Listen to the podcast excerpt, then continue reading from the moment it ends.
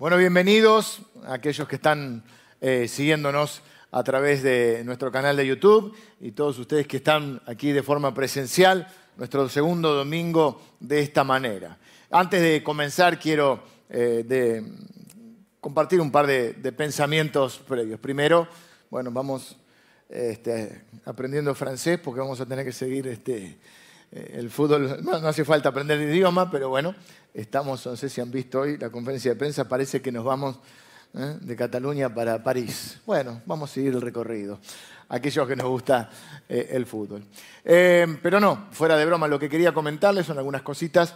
Primero, la, importancia de que todas las personas que se inscriben a nuestras reuniones, por ahora estamos con el sistema de inscripción por una cuestión de protocolo, eh, sean eh, consistentes y si se han anotado, vengan porque si no, bueno, le están quitando el lugar a otro. No, no, se anoten por las dudas, eh, sino que aquellos que se anotan, saben, el día viernes, generalmente viernes, 18 horas, se abre la inscripción y justamente este servicio de las 11 de la mañana es el que primero se llena. Pero a veces uno se anota y después mm, no puede, bueno, este, sí está esa posibilidad, por lo menos eh, que pueda eh, también notificar de que no va a venir, entonces eh, se vuelve a abrir el lugar. La segunda cosa que quiero decir es que obviamente, este, no sé si es una frase de algún filósofo o, solo la decía mi mamá, el, hombre, el ser humano es un animal de costumbre. Y los hábitos son buenos. A veces no nos gustan tanto las rutinas, pero los hábitos son buenos. En general, se dice que se tarda 20 días en poder adquirir un hábito nuevo. Hay hábitos buenos y hábitos no buenos, por supuesto. Pero tener hábitos, eh, si son de los buenos, es algo bueno. Incluso para nuestros niños es bueno que tengan rutina, que tengan una vida ordenada, que sepan quién es la persona que lo va a buscar a la escuela, a qué hora comen. O sea, todas esas cosas son buenas porque forman carácter, disciplina y también a nuestros eh, pequeños les da seguridad. El tener una rutina les da seguridad lo que más, de hecho a nosotros nos pasa, cuando el futuro es incierto, cuando hay cosas que son inciertas, nos producen más eh, inseguridad. Digo esto ¿por qué? Porque, bueno, hay algunas eh, personas que les está costando también volver, porque obviamente que congregarse también es un hábito. Y quizá ahora, bueno, hace, hace un año y pico que estamos con esta, con esta circunstancia de pandemia, de aislamiento, de, bueno, solo hemos podido volver algunos eh, en algunos momentos. Entonces, claro, quizá hay un montón de personas que han adquirido otro hábito. Una de las cosas que me decían que están sucediendo le llaman el síndrome de la cueva. Sí, le pusieron así. Este, y es que las personas este, comienzan a, ¿viste? a quedarse en sus casas. Obviamente, nos decían, quédate en casa, era necesario. Pero bueno, de alguna manera este, eso también tiene sus cosas contraproducentes. Y claro, muchos ahora le toman el gusto, el asadito, yo no estoy en contra ni del, asadito, pero bueno, este, todo tiene su momento y su lugar y su tiempo. O bueno, quizá el cafecito en pantuflas. Este, quiero decir algunas cosas que son necesarias, por las cuales son necesarias que nosotros eh, tengamos. No quiero decir con esto que tenés que cumplir con Dios, con la iglesia y venir siempre. Pues, no se trata de eso. Se trata de nuestra propia necesidad y la necesidad de nuestra familia.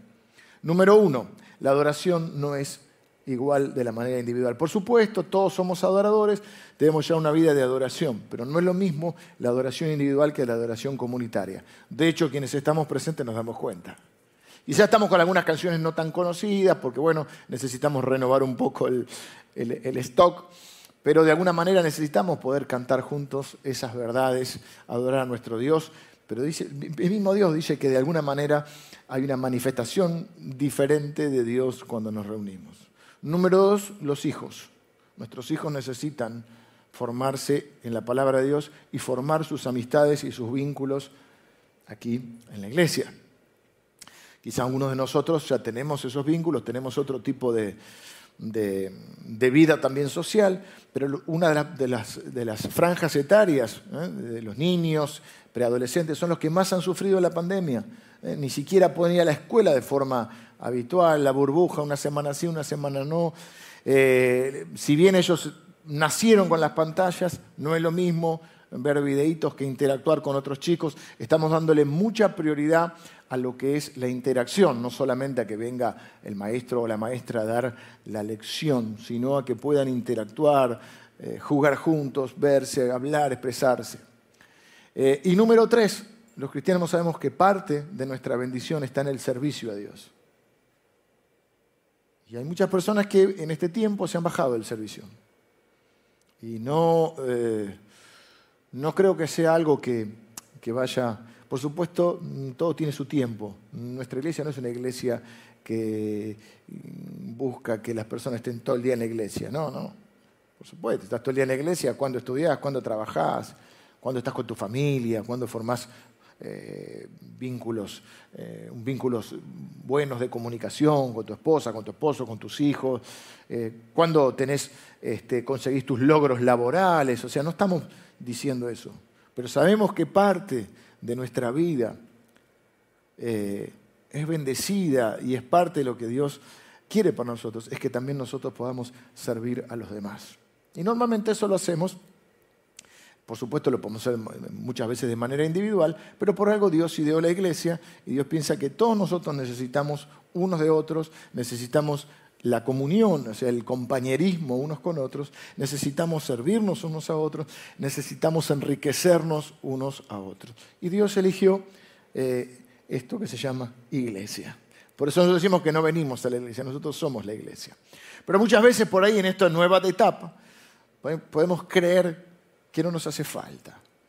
Que no nos hace falta formar parte de una comunidad de fe. No, sí, yo formo parte porque, por supuesto, hay circunstancias, momentos, hay personas que nos siguen desde otros lugares y los amamos y, extrañamos y, hasta a mí me pone feliz cuando me mandan mensajes mm, a veces por Instagram o, la misma me hacen llegar de alguna manera de gente que nos está siguiendo de otro lado y que no tiene la posibilidad. Pero aquellos que tienen la posibilidad, y no estoy diciendo que tengan que venir todos los domingos, nada, pero sí eh, no pierdan de vista la importancia de congregarse. Dicho esto, vamos a mirar la palabra de Dios, que justamente algo de eso va, eh, va a surgir porque es, porque es parte de la, de la, temática que nos está tocando, o que hemos elegido, mejor dicho, que Dios nos ha guiado, que estamos haciendo las bienaventuranzas, estamos estudiando las bienaventuranzas, cosa que nunca yo lo presenté como serie eh, hasta hoy. Eh, alguna vez he predicado sobre alguna bienaventuranza, nunca he predicado todo el Sermón del Monte y nunca he predicado eh, las bienaventuranzas así, eh, una por una, en forma de serie, como nos gusta predicar a nosotros. He hecho los diez mandamientos, hemos hecho las siete iglesias, por decir algunas cosas. Hemos hecho las parábolas, temporadas de salmos, pero nunca hemos hecho las bienaventuranzas.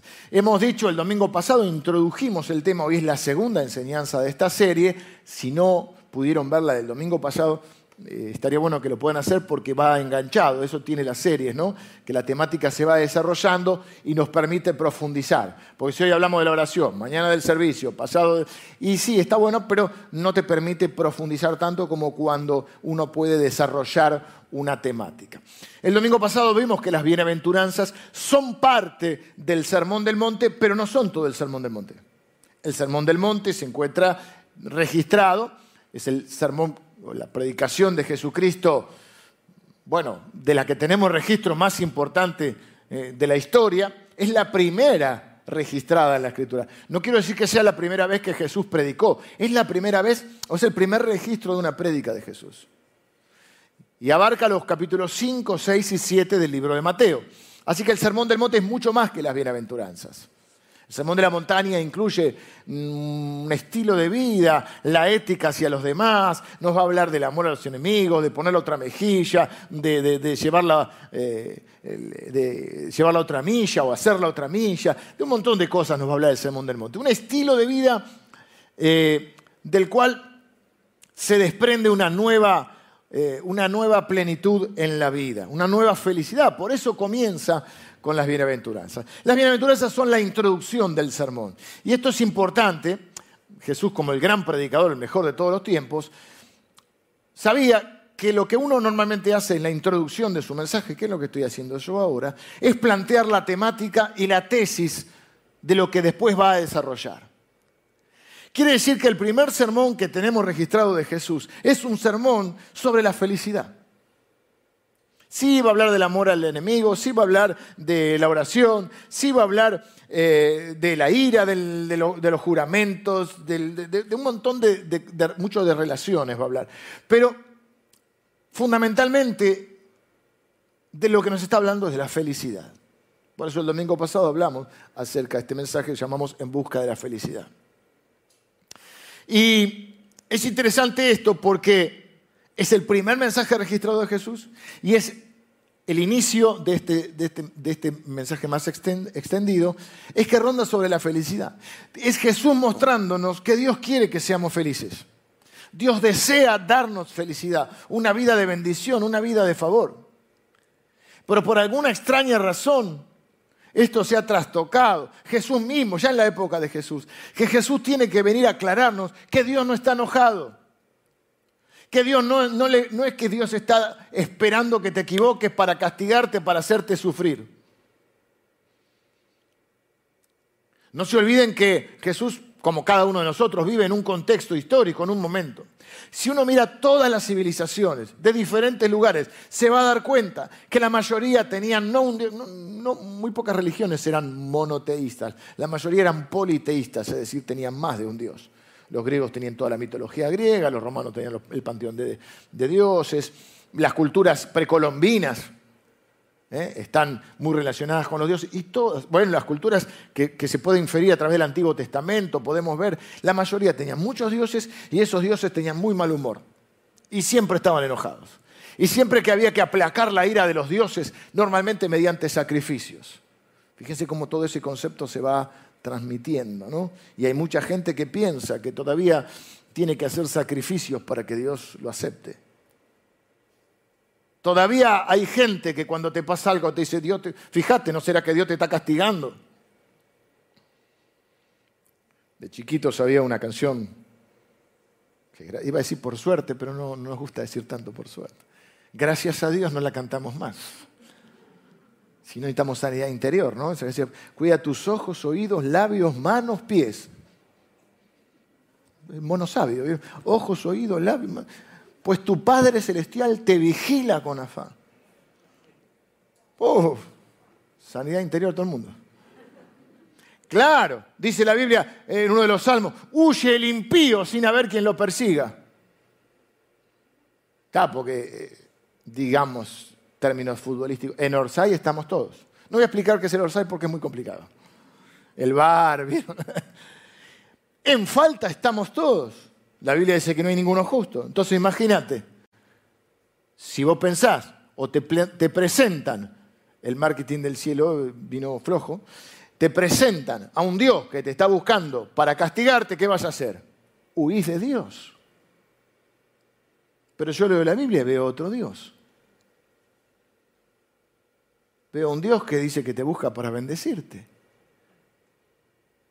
Que de tal manera te amó que dio a su propio Hijo por, nuestros pecados. Palabra fiel y, y, digna de ser recibida por todos. Que Jesucristo vino al mundo para morir por nuestros pecados. Entonces viene Jesús a decirnos, hay buenas noticias, los ángeles que cantaban buena voluntad de Dios para con los hombres. Después lo cambiamos, entonces brindamos Navidad y decimos los hombres de buena voluntad, pero no dice la Biblia eso. No dice que los hombres tienen buena voluntad, dice que Dios tiene buena voluntad. Eso cantaban los ángeles cuando nació Jesús. Jesús dice, el Espíritu del Señor está sobre mí. Dios me vino a traerle buenas noticias a los pobres. Entre otras cosas pensaba, no, sos pobre, Dios te está castigando. Ahí viene la teoría de la prosperidad ya de esa época. Entonces fíjense cómo viene Dios, Jesús, a, darnos otra idea. y empieza el sermón más importante de la historia diciendo, Dios quiere que sean felices.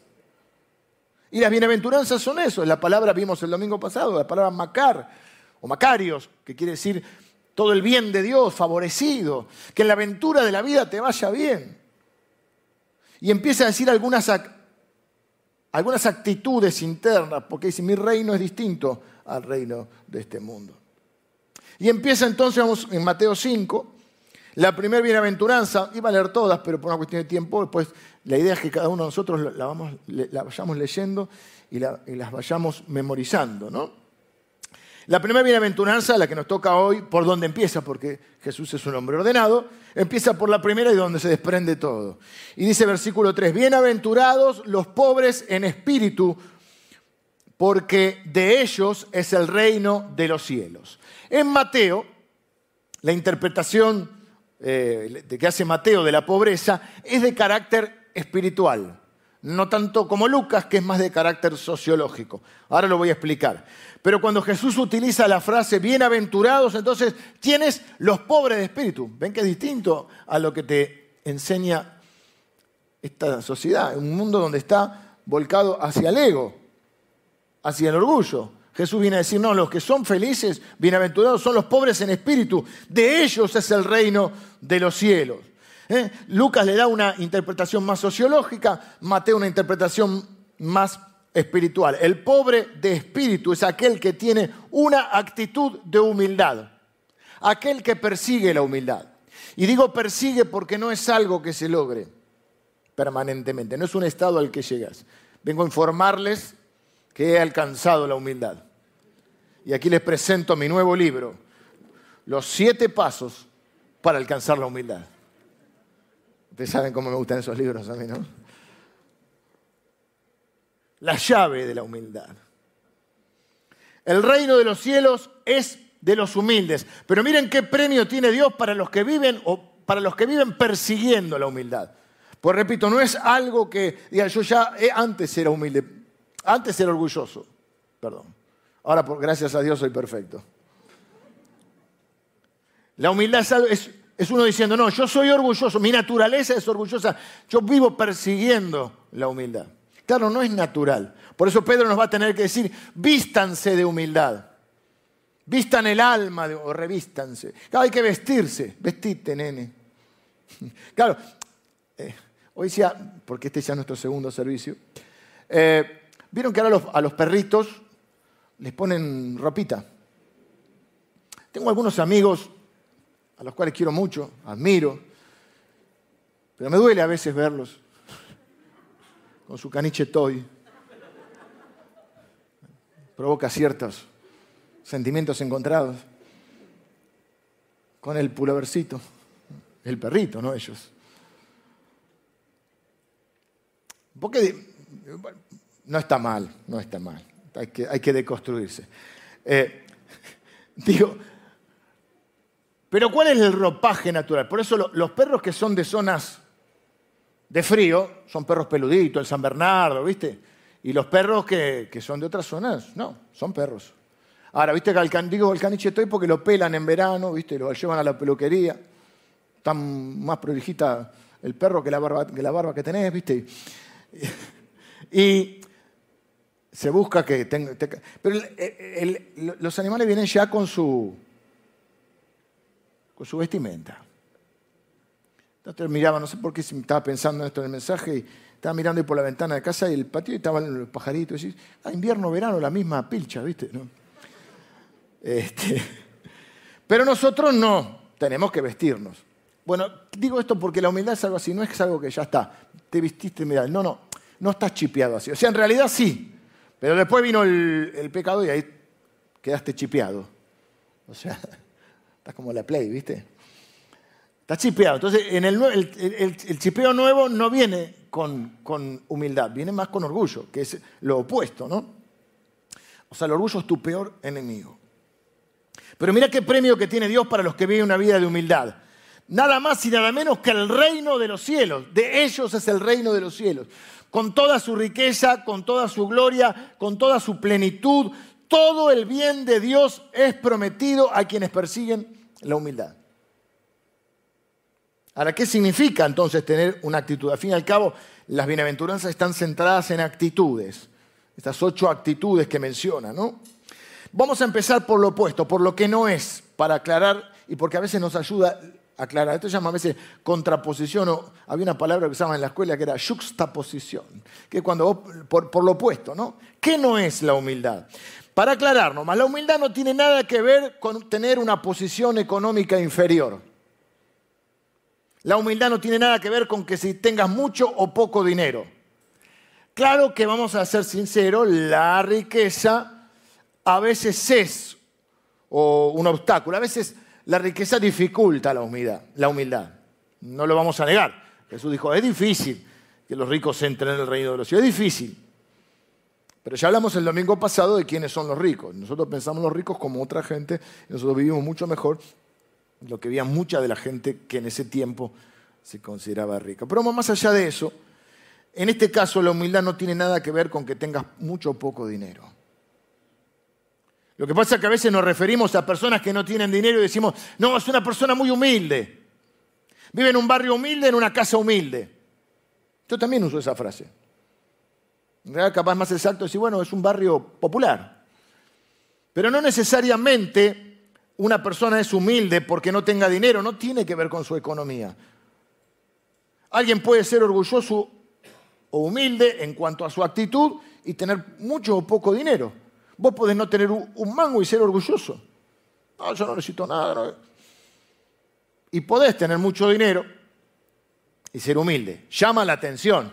Fíjense que eh, eh, en general, como siempre, creo que admiramos lo que, lo que más nos falta o lo que buscamos. Cuando encontramos a alguien humilde nos impacta. Y si ese humilde es alguien que tiene muchos recursos, es como que te impacta más. Pero mira qué humilde este que tiene. ¿Por qué? Porque, ¿Por dificulta? Y dificulta porque tenés otras cosas en las cuales apoyarte, otros recursos, estás más seguro, te sentís más seguro, te brinda una, eh, una especie de falsa seguridad, ¿no? Pero la realidad es que no tiene que ver con una posición económica inferior, tampoco tiene que ver con una posición emocional inferior. Ser humilde no es tener baja autoestima ay no, porque yo no, hacelo vos, porque yo no sirvo, y no, porque a mí nadie me quiere. No, no, eso no, no eso, es tener un... La autoestima tiene que ver con el concepto que vos tengas de vos mismo. La Biblia dice que no tenés que tener, que tenés que pensar de vos con cordura, ni pensar ni, ni de más ni de menos. Pero no está hablando de eso. No significa que tenga, vos puedes tener una baja autoestima y ser orgulloso.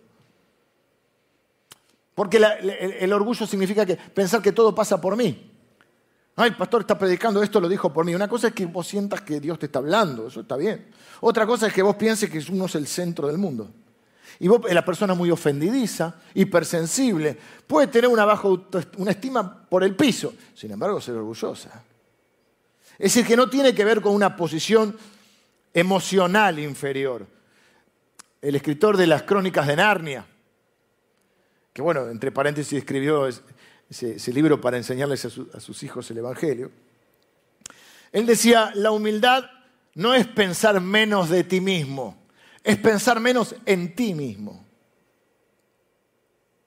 Claro, porque cuando pensás menos en vos mismo, por ahí podés pensar en Dios y por ahí podés pensar en los demás. Un pobre en espíritu tampoco es alguien que carece de entusiasmo, un pobrecito alguien que es tímido o alguien que es indiferente o alguien que es pasivo. Alguien, no, no, no es eso lo que la Biblia está hablando. Está relacionado con el orgullo y con la autosuficiencia. Así que no es eso la humildad. ¿Qué es entonces la humildad? La humildad es vivir una vida que, en donde implica, o vivir una vida de humildad, implica reconocer en primer lugar que necesito a Dios. Los pobres de espíritu, por eso arranca ahí, porque, de ahí deriva todo. Un pobre de espíritu es una persona que reconoce que necesita a Dios. Es más, si vamos al término, no voy a entrar en el griego acá, nada, pero la idea que da ni siquiera es la idea de un pobre. Porque alguien puede ser pobre, pero con esfuerzo salir adelante, conseguir un trabajo. No, ¿Saben que está hablando de un mendigo?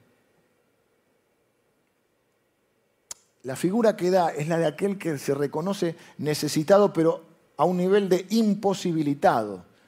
Es lo que Jesús dijo en Juan 15, en una de las famosas eh, figuras para aquellos que conocen un poquito la Biblia, donde Jesús en Juan 15 dice, yo soy la vid y ustedes los pámpanos. Traducido, yo soy el tronco, yo soy el árbol, ustedes son las ramas. Separados de mí, ustedes nada pueden hacer. Así dijo Jesús. No, es que yo no sirvo para nada. Y el otro dice, no, sí, vos serví. Curso de autoestima. Nosotros no hablamos de autoestima, hablamos de identidad. Y la verdad que Jesús dijo, separados de mí, no pueden hacer nada. Y claro, una rama la cortás del árbol, se seca. Si lo damos vuelta, encontramos Filipenses 4:13, donde el apóstol Pablo dice, todo lo puedo en Cristo que me fortalece. Que ya hemos hablado alguna vez, que está diciendo no que pueda hacer todo, sino que vos podés enfrentar cualquier situación. Claro, porque Él es todopoderoso. Y Dios promete, pero es interesante porque el primer sermón y el principio del primer sermón es que usted no puede solo. Bienaventurados los que se dan cuenta de esto. Claro, porque a veces aprendes por revelación, que cuando Dios te revela una verdad, y a veces por quebrantamiento. ¿Viste? No ponga la mano en el fuego, te vas a quemar. No, no, no, papá es malo, no me deje. Bueno, pone, ah, me quemé. Bueno, aprendió. ¿No? Normalmente aprendemos así, pero acá dice bienaventurados los, que, los pobres de espíritu. Hay un nuevo estilo de vida del cual va a hablar. Un estilo de vida que le promete a usted felicidad, pero usted no lo puede hacer solo. Usted no puede poner la mejilla solo. Usted no puede amar a los enemigos solo. Usted no puede ser fiel solo. Usted no puede ser ni la luz del mundo ni la sal de la tierra solo. De tal manera que el estándar para vivir esa vida feliz es para aquellos que reconocen, se reconocen pobres de espíritu. Y no tiene que ver con que sea justamente ni un miserable, no, no, está hablando de alguien que reconoce que necesita a Dios. Recuerden que ese es el pecado original, no es ni el sexo ni nada, es el vivir independiente de Dios. Yo no necesito a Dios. A mí, con dinero, sin dinero, hago siempre. Allá no tiene más ahora. Pero yo tengo todavía, ¿eh? Pues soy orgulloso de mi pelo. Se me para un poquito acá siempre, ¿no? Hay una frase, no sé quién, está por ahí, la lees en las redes, que dice, Dios y yo somos mayoría. Él lo que está diciendo es que, fíjense, le da vuelta la frase, sin mí no pueden hacer nada. Ah, pero en Dios todo lo puedo. Para, eso, para poder vivir esta vida de felicidad plena, que dijimos que era una felicidad que no está ni provocada ni influida o, afectada por las circunstancias. Esto quiero que se entienda bien. Mm, no es una enseñanza teórica o artificial. Yo no estoy diciendo que uno no se ponga triste cuando las cosas le van mal. Si no, entramos en ese evangelio artificial. Eh, se murió un familiar, no, pues estoy gozoso en Cristo. Bueno, eh, está gozoso en Cristo. Yo estoy como la mona. Yo estoy mal. O sea, no estoy hablando de eso. Estoy hablando de una vida que tiene otro sentido, que más allá de que obviamente las cosas que pasan nos afectan, si no seríamos robots. Y dijimos también, no está mal tener deseos y desear cosas, cosas buenas para nosotros, para nuestra familia y trabajar por esas cosas. No, no, no, no quiero que lo entiendan mal. Pero estoy diciendo que hay otra, otra, otra sensación, otra paz, otra bendición que viene de estar unido a Dios. Y esa sí no depende de tanto de las circunstancias. Para algunos es muy difícil decir, Señor, te necesito, me hace falta. Y fíjense en la historia de, quizá de muchos de nosotros, si tuviéramos que contar nuestra historia, lo que los cristianos llamamos testimonio. En general, ¿qué vemos? Una persona que dice, porque sobre todo cuando somos más jóvenes, somos inmortales. No, yo no voy a repetir lo que hicieron mis padres, porque mi padre esto, mi madre esto. Y después pasan los años y tenés un chiquito que ya está pensando en no repetir tu historia. Porque la vida es cíclica, ¿no? Yo no digo que, que uno eh, idealice y vea a, los padres perfectos. Son seres humanos, cometen errores. Ni siquiera digo que te haya que hacer todo igual. Digo que no hay que juzgar porque uno nunca sabe. Y porque muchas veces te encontrás cometiendo errores que juzgaste en otros. Pero cuando uno es joven es inmortal, le parece que todos los demás lo hicieron mal. Por ejemplo, uno cree que uno vive experiencias que las va a vivir uno solo. Estás enamorado. Ustedes no saben lo que es estar enamorado. Parece que en el mundo nadie se enamoró antes que vos. Es increíble, ¿no? Nos pasa todas esas cosas. vas a comer el mundo y de golpe en vez del mundo te comiste un garro. Estoy en cámara. Eh, te diste un porrazo. ¿Y qué dicen la mayoría? ¿Y cuándo conocí a Dios? Cuando llegué al final de mis recursos y en un momento por un fracaso eh, laboral, un proyecto, un sueño que se cayó, algo, una relación que fracasó y de golpe decís, Dios, si existe Dios, y mirás para arriba, dame una mano. Llegaste al fin de tus recursos, te reconociste pobre de espíritu. Por lo menos en alguna área, en alguna circunstancia. Los argentinos decimos, y a veces hay que bajarse el caballo, ¿no? Porque esa es la ilusión, que nosotros podemos ser dioses y vivir sin Dios. No, no, entonces yo sé lo que me conviene. Y a mí nadie me va a tener decir lo que tengo que hacer. Claro, porque a Dios ¿quién le va a decir lo que tiene que hacer? Y a veces tenemos que pasar por circunstancias donde nuestras imposibilidades nos confrontan con el pensamiento, ¿habrá un Dios? Bienaventurados los pobres de espíritu. Vivir una vida de humildad implica también reconocer que necesito a los demás. Implica aprender a pedir ayuda. A que todos en algún momento de la vida necesitamos que alguien nos dé una mano. Yo logré todo solo y a mí nadie me dio una mano. Estás para escribir un tango. Probablemente nadie discute el esfuerzo que haya que hacer para lograr cosas. No sé tú, pero yo no me atrevería a decir que si logré algo lo logré solo. Empezando por Dios, siguiendo por mis padres, por la gente que, amo y, y otros que quizá hoy hasta los he olvidado ingratamente, pero que han hecho mucho por mí. Uno no es lo que es de la nada. Hay una frase, que una palabra en realidad americana, que no, sé si me acuerdo exacto cómo es, pero es algo así como que uno se hace a sí mismo. No sé si la han escuchado. Un hombre que se hizo a sí mismo. Eh, a sí mismo, a sí mismo. Obviamente nadie va a vivir la vida por vos y nadie va a hacer lo que vos tenés que hacer. Pero yo miro mi vida y digo, ¿qué sería de mí sin tanta gente que hizo algo por mí? Así que bienaventurados los que reconocen que necesitan a Dios, bienaventurados los que reconocen que necesitan de los demás.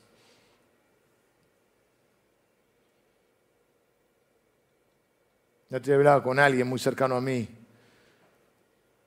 y decíamos, yo le decía a él y él, reconocía, vos sos rico, vos sos millonario en amigos.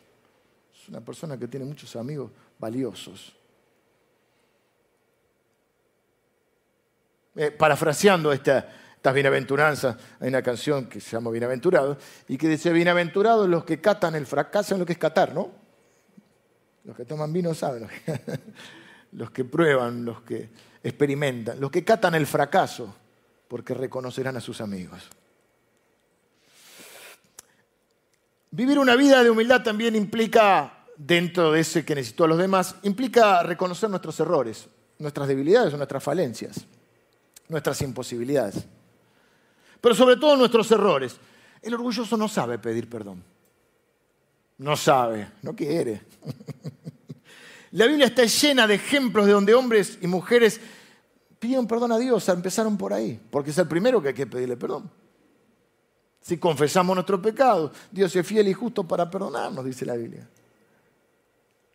Huye la persona porque se cree pecadora. ¿Por qué? Porque, volvemos al principio, porque cree que Dios lo va a castigar.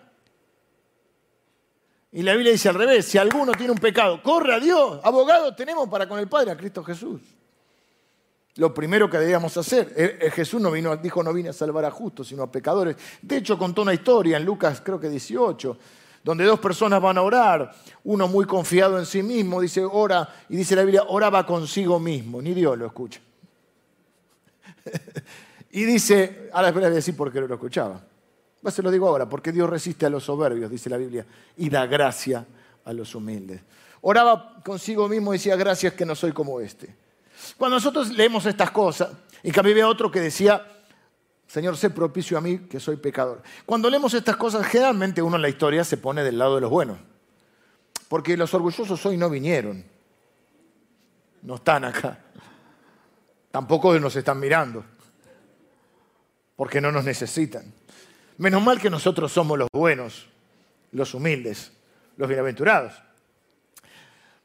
Vieron que siempre así, ¿no? Entonces uno dice, ah, los fariseos, nos reímos los fariseos. Los fariseos no eran otra cosa tampoco. ¿Qué eran? Eran parte, no eran todos, dentro de, había ramas dentro del ambiente religioso de, la época de Jesús, de los judíos, que estaban muy apegados a las normas y a, cumplir las leyes. Y en general confiaban mucho en que, en vez de confiar en su relación con Dios, y menos a través de Cristo, al que al rechazaron, en el cumplimiento de normas. Entonces cuando veían a otros decían, menos mal que no soy como este. Uno no lo dice tan abiertamente así, pero puede haber, albergar en nuestro corazón orgullo cuando nosotros decimos, bueno, yo sé de cualquier cosa, pero no soy, no soy esto. No soy aquello. Las cosas que, más, con, las cosas que somos más débiles, quizás somos más condescendientes. Bueno, che, ténganle misericordia, pobrecito, porque en el fondo quizás vos luchás con lo mismo. Pero aquellas cosas que no, donde te sentís seguro, si yo no soy. Bueno, no digo que lo hagas vos, sino la gente que no vino hoy. ¿Eh? Entonces nos cuesta mucho pedir. Entonces cuando vos tenés que chequear tu nivel, te vas a la estación de servicio y te quiere que le chequee el aceite. Cuando vos tenés que chequear tu nivel de orgullo, no pienses en, en el fanfarrón, en aquel que... No me mires. Uno de los, parámetros, ¿viste? Como esas revistas que te hacen los test, sepa si usted es un buen... vos decís que con esta encuesta yo lo... Un elemento para chequear algunos que se me ocurren así. Uno es, por ejemplo, si te cuesta mucho que alguien te señale algo. Nosotros no tenemos que ir por la vida señalando de los errores a los otros, pero a veces en el círculo de la gente que nos ama o que en familiar, alguien te dice, che, estuviste mal con esto, aquello me dolió, un amigo, alguien. ¿Te duele mucho la corrección? ¿Te justificás rápido? La contestás, no, no, lo que pasa es que vos, yo porque vos me dijiste, lo que pasa es que vos, Bueno, lo ven en, la política. Yo desde que soy chico, hace unos cuantos años, siempre escucho que el problema que tiene el gobierno actual es el gobierno anterior. ¿Vieron? La pesada herencia. Pero de siempre, de toda la vida, ¿o no? Desde que siempre es el anterior.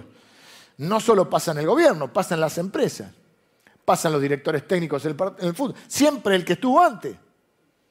Bueno, de algo por algo lo cambiaron, ¿no? Y en nuestra vida a veces tenemos ese tipo de excusas.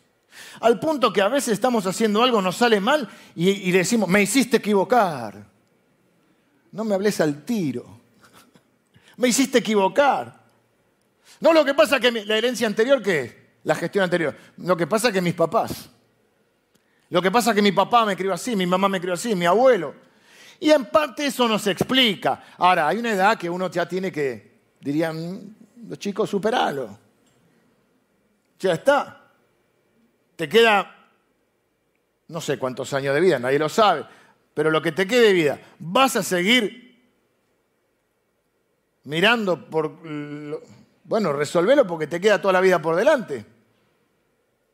Pero es una manera de chequear nuestro orgullo si siempre la responsabilidad la ponemos en otro lado, la culpa o la justificación para cuando alguien nos señala. Hay gente que le cuesta muchísimo.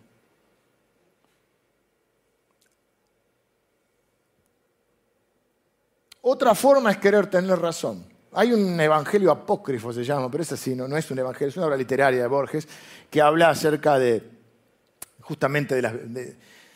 hace otras bienaventuranzas también. Como le dije, hay una canción también de Serrat que habla de las bienaventuranzas. Y bueno, por ejemplo, Borges dice, felices los felices.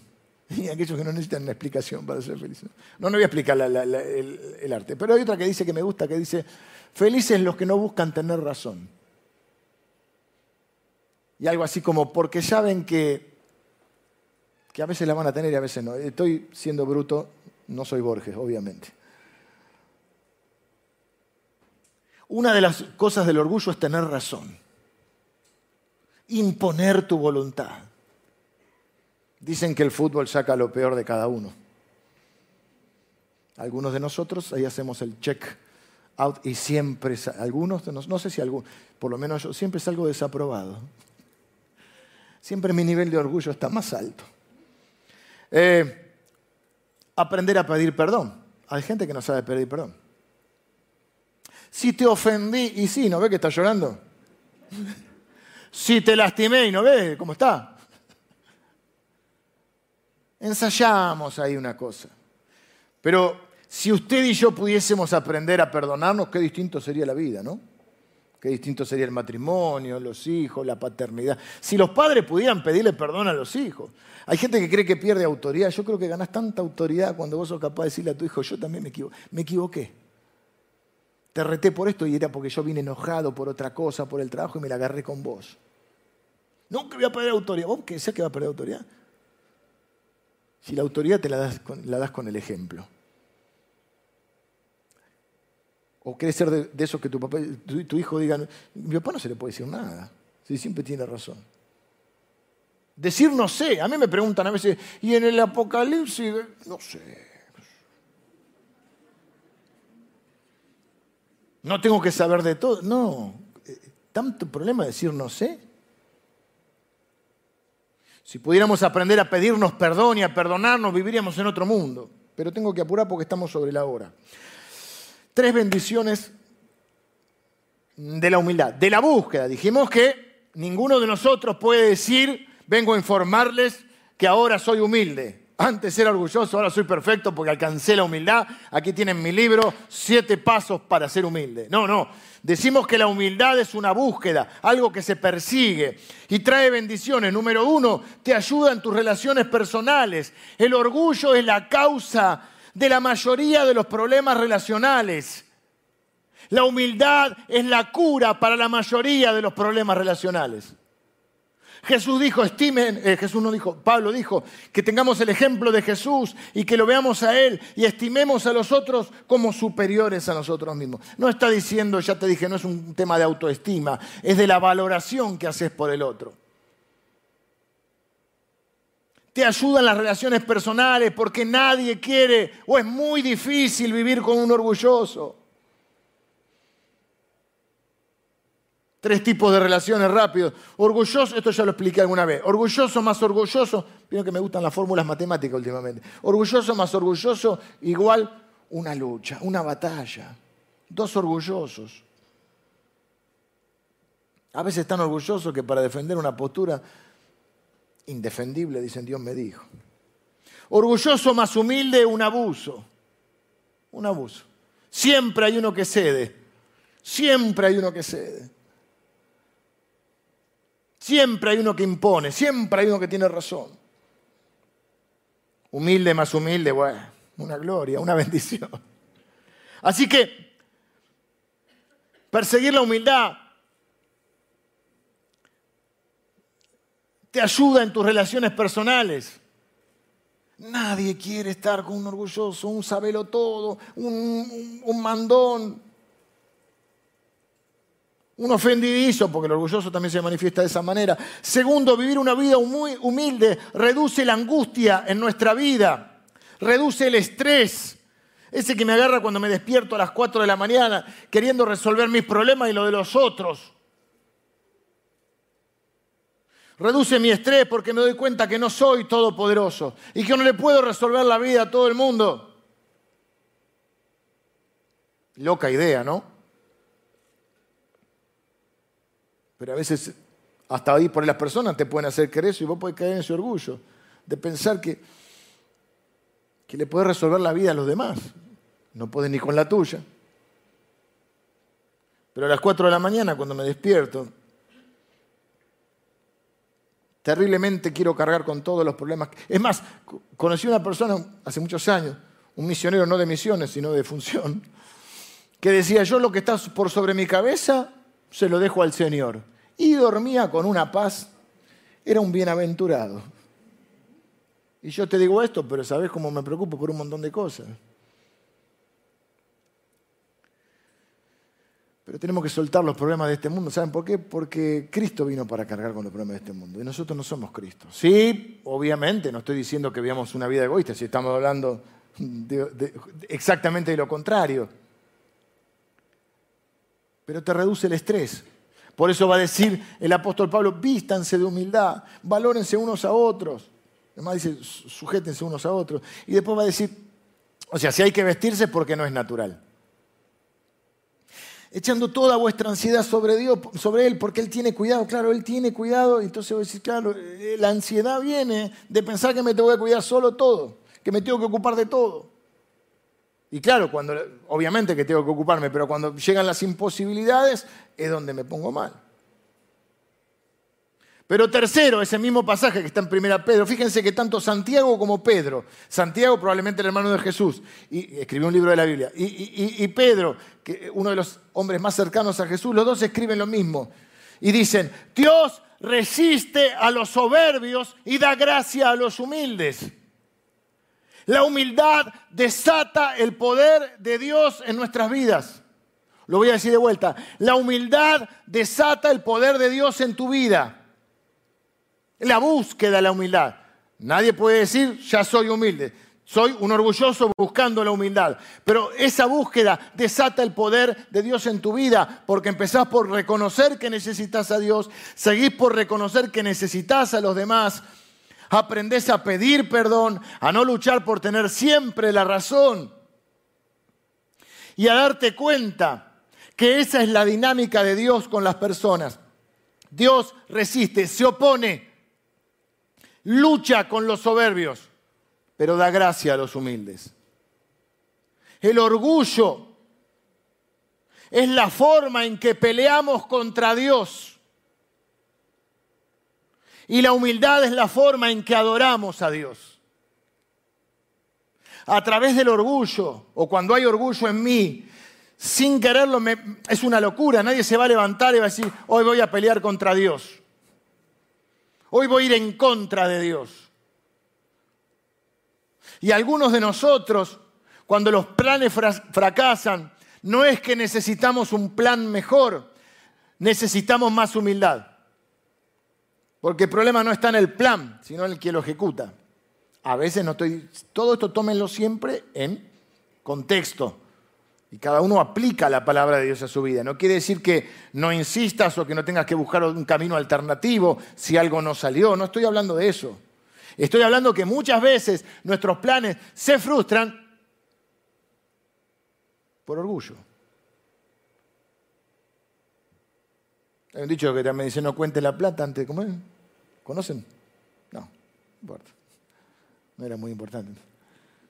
No conté la plata antes de, hacer... ¿Ah? Con el barbijo no... Ah, no, no, delante de los pobres otro. Eso tampoco. No, más como, como no te anticipes, ¿viste? Hay gente que dice, no, voy a hacer esto. Claro, no compré, los, no compré los chanchitos antes que nazcan. O sea, la idea es, viste, no voy a hacer esto y voy a hacer lo otro. No salió muy bien la ilustración. Vamos a ser humildes, salió mal. Si no la entendiste, te pido perdón. No. Cuando... Ah, no importa. Ya estás gastando la plata, todavía no la ganaste. Ahí va. Dios resiste, a iba a poner una ilustración. Imagínense que están acá ustedes que son soberbios, orgullosos. Y yo soy Dios. Vamos a poner al revés. Dios está acá y yo soy el soberbio y orgulloso. Entonces yo quiero avanzar con mis planes y, y me encuentro con que, viste, estoy haciendo mímica, parezco lo mismo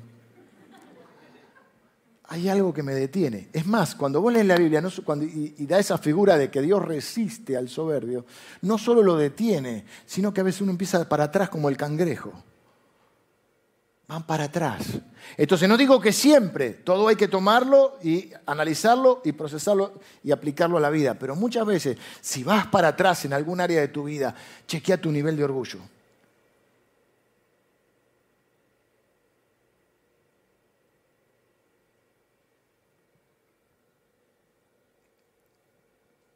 Termino. Ya estamos en hora. aquellos que quieran el impulso. Ay, ¿qué pasa? Entonces Dios resiste al soberbio, pero no termina ahí, porque dice que da gracia a los humildes. Es que cuando uno se arrepiente, se da cuenta, llega un momento, a veces por revelación y a veces por quebrantamiento, y decís, Señor, yo te necesito. Y, necesito, y Dios va a poner no solo que Él te va a ayudar, sino que va a poner otra gente en tu camino, que vos te vas a dar cuenta que la necesitas.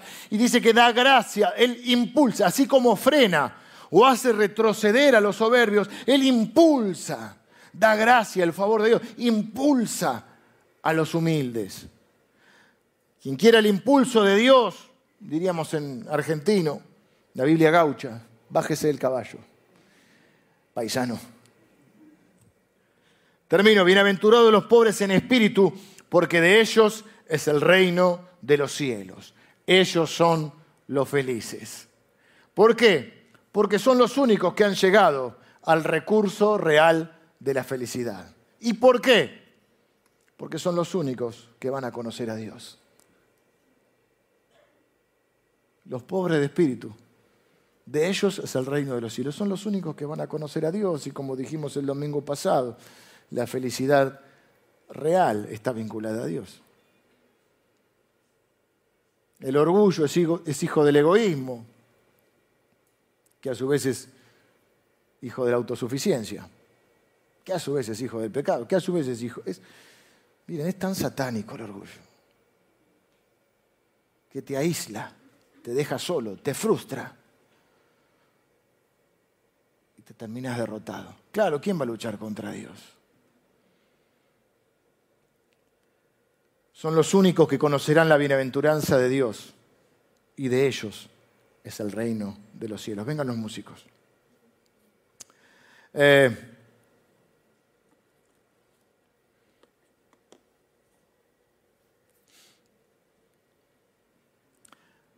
siempre está la posibilidad de empezar de nuevo. A veces hay un dicho que dice, a veces para seguir adelante hay que empezar de nuevo. Y hoy es una linda mañana, aunque esté nublado, para empezar de nuevo. Así que hay que personas que lo primero que tienen que hacer, lo que muchos de nosotros hicimos alguna vez, es reconocer ese primer reconocimiento de que uno vive separado, indiferente de Dios. Y ahí sí hay una cierta justificación. Quizá nadie me lo enseñó, quizá me enseñaron de otra manera, no tenía ni, idea que tenía que, que vivir en relación con Dios. Pero hoy se dan cuenta de esto. Jesús dijo, separado a mí nada puedes hacer. Así que si estás buscando la felicidad, si estás buscando una vida plena, no la puedes buscar fuera de Dios. Y, Jesús dijo, y no tenés que huir de Él, porque Él no te está buscando para castigar. Dios no es esos dioses de las mitologías que necesitan, que están tan enojados que para aplacar su ira necesitamos hacer sacrificios. Es un Dios que dice, vengan a mí, los que están trabajados, cargados, los que están frustrados, los que se dan cuenta que me necesitan. Y dice la Biblia que Dios dice así, al corazón contrito y humillado, no despreciarás nunca tu Dios, tu oh Dios. Dice que él habita con el quebrantado y humilde de corazón. Dice que habita en las alturas, es el Dios todopoderoso. Pero ese Dios va con el quebrantado y humilde de corazón. Y está al lado tuyo ahí.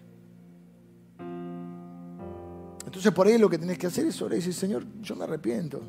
Pido perdón. Es parte de no ser orgulloso, pedir perdón. Pido perdón porque quise ser Dios yo. Viví mi vida, por lo menos viví mi vida así. Y que hagas la paz con Dios. Y la única manera es a través de Jesucristo. Jesucristo vino para eso. Dice la Biblia que, que nos amó tanto Dios, tanto, que Jesús vino a entregarse por nosotros para quitar lo que nos separaba, el pecado. Y dentro del pecado está el orgullo. Ahora, hay muchos de los que estamos acá que conocemos a Dios, pero necesitamos seguir con él. Porque yo conozco a Dios. Uno conoce, la revelación es progresiva de Dios. Y hay nuevas facetas de Dios que vos podés conocerlo en tu vida. Como las personas, viste que vas conociendo nuevas facetas de las personas. Y bueno, esas facetas las conoces a través de las circunstancias que que te ocurren y cómo Dios se va manifestando. Y quizá hay áreas de tu vida donde Dios todavía no se está manifestando. Porque en esas áreas tenés que chequear el nivel de orgullo. Y quizás hasta Dios te está resistiendo. Para que te des cuenta que también en eso lo necesitas. Porque a veces creemos que lo necesitamos para la salvación, pero después que no me venga a decir cómo tengo que manejar mi trabajo, mi finanzas, mis relaciones amorosas, mis amistades, mi diversión, mis hobbies. Porque de eso yo sé, yo sé lo que me conviene. Incluso hay gente que enseña que hay que orar para torcerle el brazo a Dios. Una locura. Dios sabe lo que nos conviene. Entonces por ahí, ahí en esas áreas, vos necesitas conocer a Dios en esas áreas, como tu sanador, como aquel que te consuela, como aquel que te guía, como aquel que te fortalece, como aquel que te corrige, como aquel que te prospera. Diferentes facetas. Entonces yo quiero que terminemos hoy orando así, que cada uno de nosotros, ahora donde esté ahí, se conecte con Dios y diga, y si estás en tu casa lo mismo, Señor, yo, te necesito. Yo me doy cuenta que en esta área mi vida he sido orgulloso, la quise manejar a mi manera. Pero yo necesito conocerte en una nueva faceta. Yo no quiero pelear con vos, Señor. Yo no quiero que el orgullo me lleve a una forma de vivir en la cual vivo peleando con vos, Señor. Y también con la gente. Yo quiero vivir para adorarte a vos. Quiero vivir una vida que traiga honor. Y, quiero ver tu obrar en mi vida. Y en esas áreas son las que tenés que pedirle perdón a Dios porque por autosuficiencia.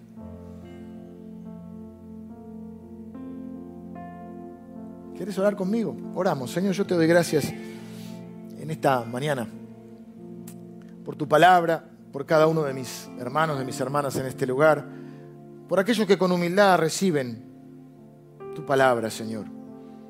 Te pedimos perdón por tantas veces que, que somos orgullosos en nuestras vidas, por aquellas áreas que queremos manejarlas a nuestra manera.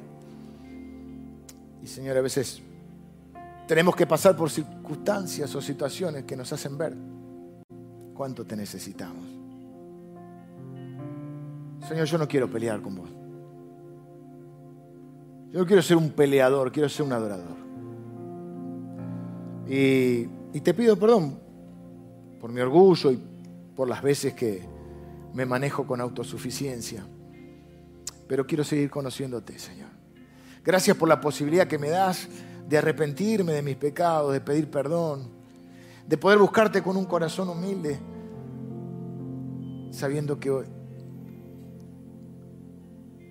me resta esperar tu gracia. Señor, yo quiero ser un pobre de espíritu. Que reconoce cuánto te necesita, Señor. Y cuánto necesito a mis hermanos y a mis hermanas también. Gracias por la gente, Señor, que pusiste en mi camino y que me ha ayudado a ser lo que soy, a haber logrado lo que puedo lograr, Señor. Y me ha ayudado en momentos difíciles de mi vida, Señor, y los no tan difíciles también. Señor, que yo pueda ser también alguien que bendiga y, pueda influir positivamente en los demás. Pero Señor, gracias por, por tu palabra. Te pido que sea implantada en los corazones de mis hermanos. Y te queremos sobre todas las cosas entregar las áreas donde reconocemos que hemos sido orgullosos.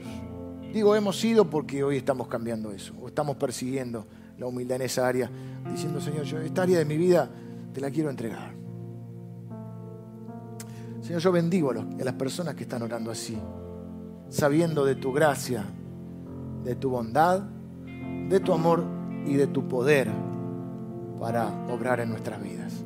Bendigo a cada persona que está orando de esta manera y recibiendo esta palabra en el nombre de Jesús. Que el Señor les bendiga y les guarde.